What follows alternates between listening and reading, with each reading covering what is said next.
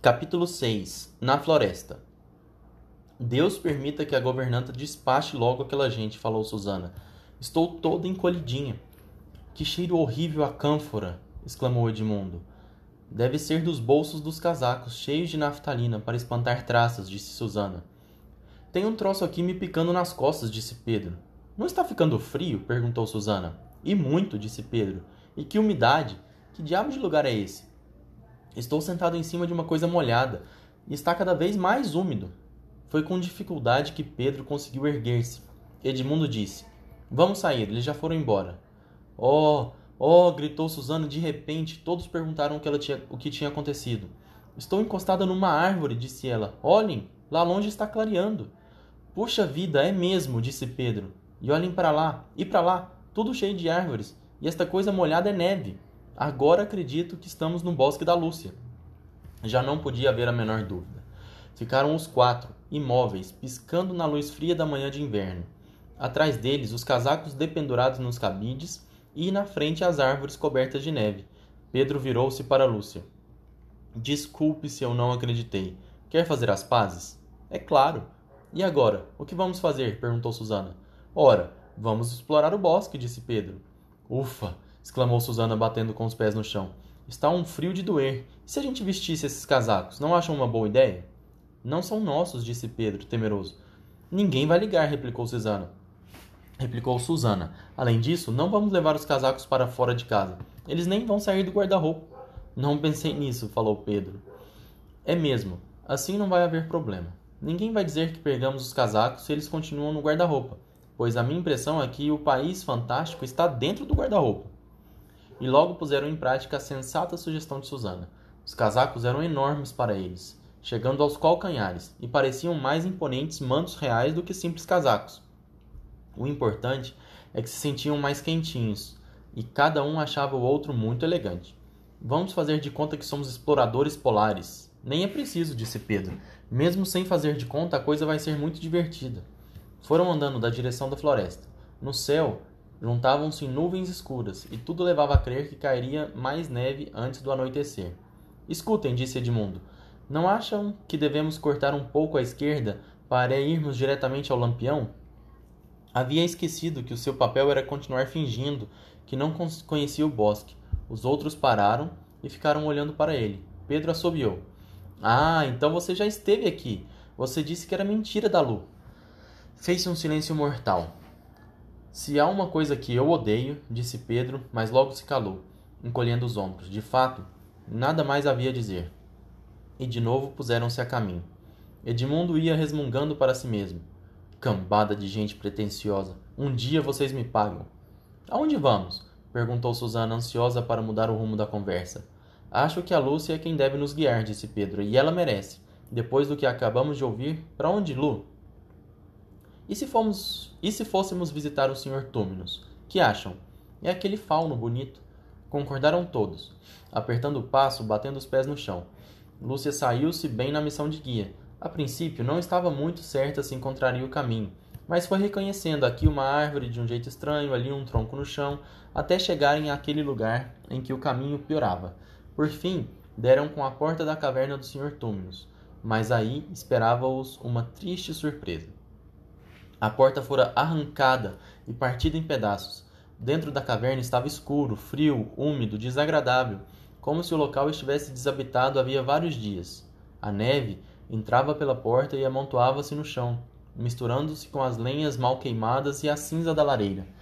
Era como se alguém tivesse espalhado a cinza pelo chão para apagar as chamas das lenhas. A louça estava toda partida e o retrato do pai do fauno fora esfaqueado e dilacerado. Bonito trabalho! exclamou Edmundo. Valeu a pena ter vindo aqui. Que é isso? falou Pedro, ao ver um pedacinho de papel pregado no tapete. Tem alguma coisa escrita? perguntou Susana. Acho que tem, mas não consigo ler com essa luz. Vamos para fora? Saíram todos, e Pedro leu o seguinte: O antigo inquilino deste prédio, o fauno Túminos, está preso, aguardando julgamento, acusado de crime de alta traição contra Sua Majestade Imperial Jades, Rainha de Nárnia, Castelã de Cair Paravel, Imperatriz das Ilhas Solitárias, etc. É acusado outro sim de auxílio aos inimigos da supracitada majestade, abrigando espiões e confraternizando-se com humanos. Malgrim, comandante-chefe da polícia secreta. Viva a rainha! Os quatro meninos olharam um para os outros. Esta terra não está me agradando nem um pouquinho, disse Susana. Quem é essa rainha, Lu? perguntou Pedro. Sabe alguma coisa a respeito dela? Não é rainha nada. É uma feiticeira horrorosa, a feiticeira branca. É muito odiada no bosque. Foi ela quem encantou as terras de Nárnia, para que aqui seja sempre inverno e o Natal nunca chegue. Eu só queria saber de uma coisa. De que adianta seguirmos em frente? disse Susana. Quer dizer, acho que não é muito seguro. E pode até não ter graça nenhuma. E depois está ficando cada vez mais frio e não temos nada para comer. Vamos para casa? Ah, isso é que não. Agora não pode ser, disse Lúcia de repente. Não podemos voltar depois do que aconteceu. Foi por minha causa que o fauno se meteu nessa confusão. Foi ele que me escondeu da feiticeira e me ensinou o caminho de casa. É isto e isto que eles querem dizer com o auxílio aos inimigos da rainha e confraternização com os humanos. Temos de fazer tudo para salvá-lo. Grande coisa havemos de fazer, disse Edmundo. Nem temos o que comer, Cale a boca, disse Pedro, ainda muito zangado com Edmundo. Qual a sua opinião, Susana? Temos aqui dentro de mim uma co... tem aqui dentro de mim uma coisa horrível dizendo que Lu está certa, disse Susana.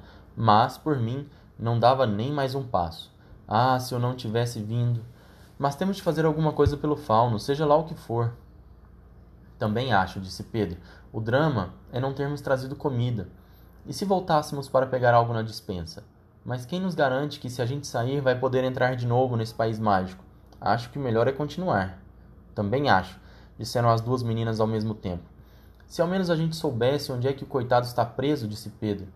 Todos ficaram calados, imaginando o que podiam fazer, quando de repente Lúcia exclamou: Olhem aquele pinta roxo de papo vermelho. É a primeira vez que vejo um passarinho aqui. Prestem atenção. Está com uma cara de quem quer falar alguma coisa. Os passarinhos de Nárnia também serão capazes de falar? Voltou-se para o pássaro. Senhor Pinta-Roxo, seria capaz de nos dizer para onde levaram Túminos, o fauno? E deu um passo na direção da vizinha, que logo levantou o voo, mas para uma árvore ali perto. Empoleirada, empoleirada lá, ficou olhando para eles, como se tivesse entendido tudo o que haviam dito. Quase sem querer, os quatro avançaram mais um passo ou dois.